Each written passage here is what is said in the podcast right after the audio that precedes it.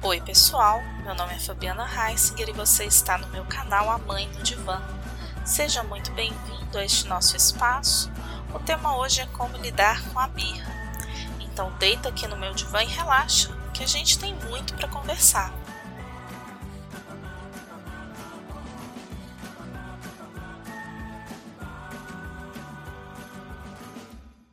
Todo pai e mãe que eu conheço teme as crises de birra especialmente se for num local público. A grande verdade é que nós tememos os olhares dos outros adultos e também temos medo de perder o controle sobre os nossos filhos. Nos assusta pensar que a gente pode não ser bons pais. A verdade é que a gente nem pensa muito sobre isso, né? Ao menor sinal de desacato, nós já bradamos para que o comportamento inadequado seja interrompido. Mas será que é assim mesmo que nós devemos agir? Será que isso constrói seres humanos mais resilientes e que sabem lidar com a frustração?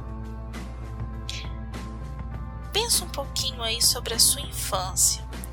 Nós viemos, né, de uma educação aonde era impensável uma crise de choro e birra. A gente chegava inclusive a apanhar para parar de chorar, né? E quando você olha para a nossa sociedade, para os adultos de hoje, você observa adultos que realmente sabem lidar com a frustração? Pois é. Eu me lembro claramente da primeira crise de birra do Rafael. Eu levei a um parque de infláveis no shopping e ele e o meu sobrinho estavam se divertindo muito, muito mesmo. Eu me lembro de ser um dos dias que o Rafa mais se divertiu determinado momento, eu cheguei para avisar que a brincadeira tinha acabado e que eles tinham que sair. É claro, né, gente, que ele se recusou, ele não queria nem conversar, ele só queria brincar. Então eu peguei no colo e o levei para calçar o sapato. Ele chorava, gritava, berrava. Gente, o choro era tão intenso, tão forte, que ele vomitou. Ali, no meio do shopping lotado, com todos os olhares voltados para nós. Eu lembro também do meu sentimento. Era raiva, era muita raiva. E ao invés de eu acalmá-lo, eu estava deixando ele ainda mais nervoso, com frases que saíam assim entre os dentes. Para de chorar agora! Eu levei ele para o banheiro pisando tão fundo que parecia que um buraco ia se abrir a cada passo. Minha mãe no meu lado só dizia: Calma, Fabiana. Eu limpei o vômito, limpei a roupa dele e nós voltamos para casa porque naquela altura eu também já não tinha clima para fazer mais nada. Hoje, quando eu olho para essa cena, eu consigo ver claramente os erros que eu cometi. E eu cometi esses erros por medo do julgamento das outras pessoas, por estar apavorada com os olhares que me, me pareciam ali de acusação, mas especialmente por não compreender o que que o Rafa estava passando naquele momento. Com o passar do tempo e lendo muito sobre esse assunto, eu percebi que eu agi pior do que ele naquele dia porque eu era uma adulta, uma adulta fazendo birro. Eu não tenho orgulho dessa história, gente, mas eu, eu achei importante ilustrar essa história aqui para que você também possa revisitar aí alguns episódios que possam ter acontecido com você e aprender com eles. Porque certamente hoje eu teria condições de agir de uma maneira mais assertiva e com verdadeiro intuito de auxiliar meu filho independente do cenário que estivesse ao meu redor. Então, antes de qualquer coisa, eu quero te explicar o que é a birra na criança. Eu vou utilizar aqui as palavras da Elisama Santos, porque ela descreveu isso muito bem no livro dela Educação Não Violenta, que eu, aliás, recomendo muito para quem está querendo investir e aprofundar na educação dos seus filhos. Então ela diz assim: a birra é uma explosão emocional As emoções são tão intensas e fortes na criança que ela simplesmente não dá conta de lidar adequadamente com elas. O físico e o emocional se fundem e o corpo dói. Percebam então que uma crise intensa acontece dentro da criança quando o comportamento dela explode em choro, grito, aí ao ponto de por vezes ela até se jogar no chão. Ela não quer fazer birra, ela simplesmente não sabe o que fazer com tudo aquilo que ela está sentindo. A criança ela não está te desafiando, sendo má, manhosa ou qualquer outro adjetivo pejorativo que nós temos o costume de usar em função disso. O nosso dever então é auxiliar a criança a passar por esse momento e gritar, humilhá-la, castigar. Isso nos leva na direção oposta. Com base aqui nos meus estudos né, em disciplina positiva, comunicação e educação não violenta, eu criei uma listinha com algumas dicas para que você possa passar aí por esses momentos de maneira mais assertiva. E eu aproveito também para você é, para te listar aqui alguns erros que nós cometemos nesses momentos. Essas dicas elas estão disponíveis também no formato de vídeo no meu perfil do Instagram e do Facebook, arroba a mãe no divã. E aí eu espero que você aproveite para enviar as pessoas do seu convívio e me ajudar a alcançar mais pessoas levando aí essa bandeira da educação não violenta. Então a dica 1 um é seja firme. Alguns pais eles tendem a silenciar aí o choro da criança, satisfazendo a todas as vontades dela.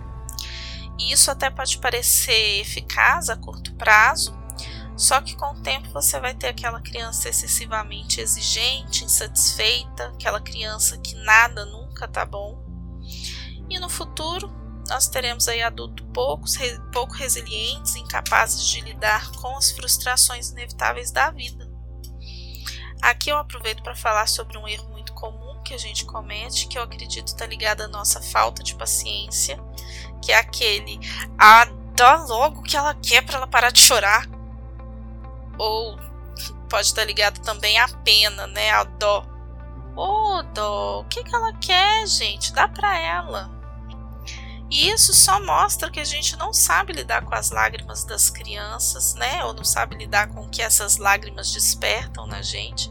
E por isso acaba buscando o atalho para o silêncio. A dica 2 é a pausa positiva então, se o momento da birra for um momento desafiador demais para você, você vê que está perdendo o controle, comunica para a criança que você precisa de um tempo para se acalmar e se distancie. Respire fundo, volte apenas quando você estiver pronto para resolver a situação de maneira assertiva. Só se pode pensar depois de se acalmar. A dica 3 é sobre nossa linguagem que deve ser clara, você deve dizer exatamente o que você espera de forma objetiva e evitar a palavra não. Essa palavra vai ser, é, vai ser desconsiderada pelo cérebro da criança. Então, utilize falar para ela o que você quer mesmo. Se você deseja então que a criança se acalme, Peça para ela respirar, não diga se acalme. Fala, vamos respirar, né? É mais direto. A dica 4 é combinados. Estabeleça combinados claros, criando imagens, cartazes que estejam ao alcance dessa criança. Lembre-se, gente, sempre que a criança é muito visual então, permita que ela participe de todo esse processo, tanto da criação dos combinados quanto dos cartazes. Né? Permita que ela esteja envolvida nisso tudo, porque elas são mais propensas a cumprir esses combinados e regras quando elas ajudaram a elaborar. A dica 5 é a rotina. E aqui eu é, quero indicar para vocês, eu fiz uma live com a escola Espaço Kids. Vocês podem procurar lá no IGTV deles, arroba Espaço Kids Educação Infantil. A gente fez uma live falando só sobre rotina. E foi muito legal. A gente explorou isso de uma maneira bem extensa, né? Abordamos vários aspectos.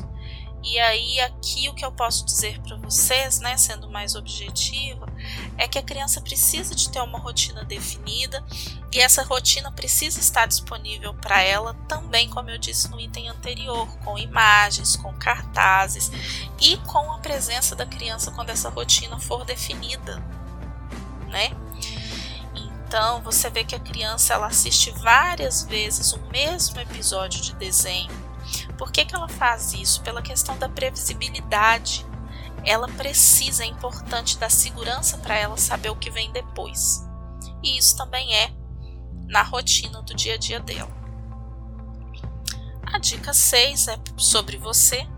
Controle o seu comportamento. Se nós queremos que a criança controle o comportamento dela, então nós primeiro temos que controlar o nosso, nós temos que ser o exemplo do tipo de reação de tipo de reação que nós desejamos que ela tenha. Então, se você quer que uma criança se acalme, você não pode chegar para ela gritando. O grito vai fazer ela gritar também, né? Então, primeiro controle o seu comportamento para que ela se espelhe em você. A dica 7, nós vamos falar um pouquinho sobre os sentimentos. Ignorar os sentimentos, gente, não faz os sentimentos desaparecerem. Então lembre-se que todo sentimento é válido. O que nós precisamos controlar é o comportamento diante das nossas emoções. E aqui eu já quero falar de um erro muito comum que nós cometemos durante uma crise de choro, que é menosprezar o que a criança sente. A gente fala coisas assim: não precisa chorar. Nossa, que choro falso, eu não tô vendo nem lágrima. Ah, vai, para de exagero. Eu tenho certeza que você já ouviu ou falou essas frases. E aí acontece também da gente incluir nisso rótulos como chorão, escandaloso, mimado e de vez em quando uma agressão física como um tapinha, ou para parar de chorar ou para ter motivos para chorar de verdade. E isso tudo acontece, gente, porque a gente considerou que aquele sentimento da criança é inválido e nós expressamos essa opinião como verdade absoluta. E qual que é o problema disso? O problema é que a criança passa a associar sentimentos negativos ao próprio sentimento. Então, se ela está triste, ela ainda sente mais tristeza porque ela não deveria estar triste.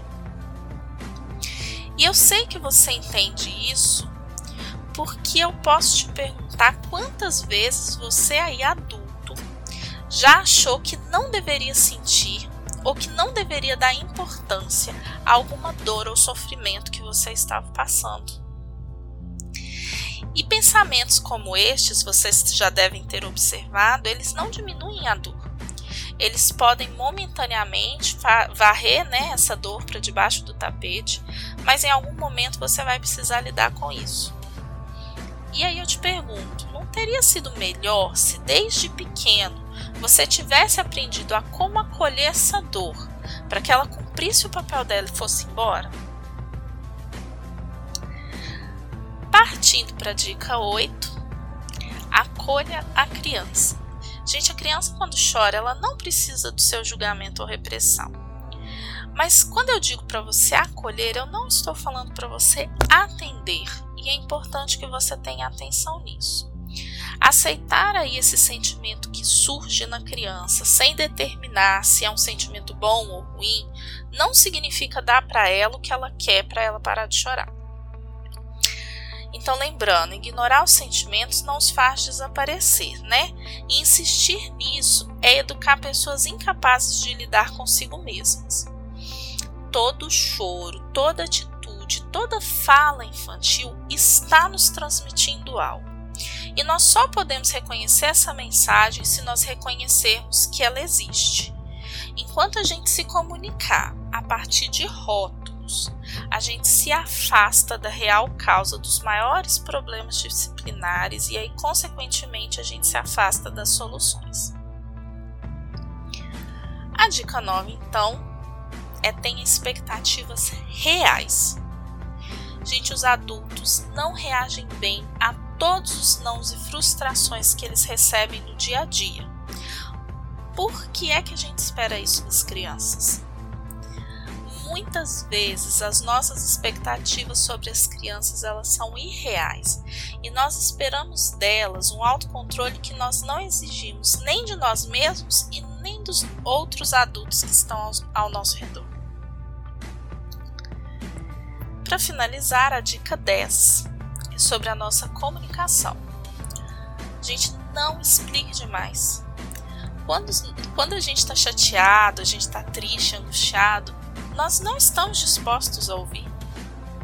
Não se ensina a nadar quem está se afogando, não é isso?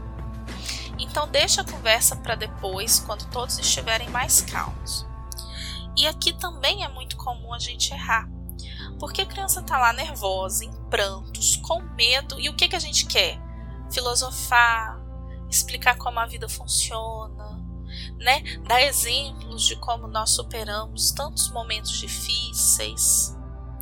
Dizer para ela que ela nem sempre vai ter o que quer.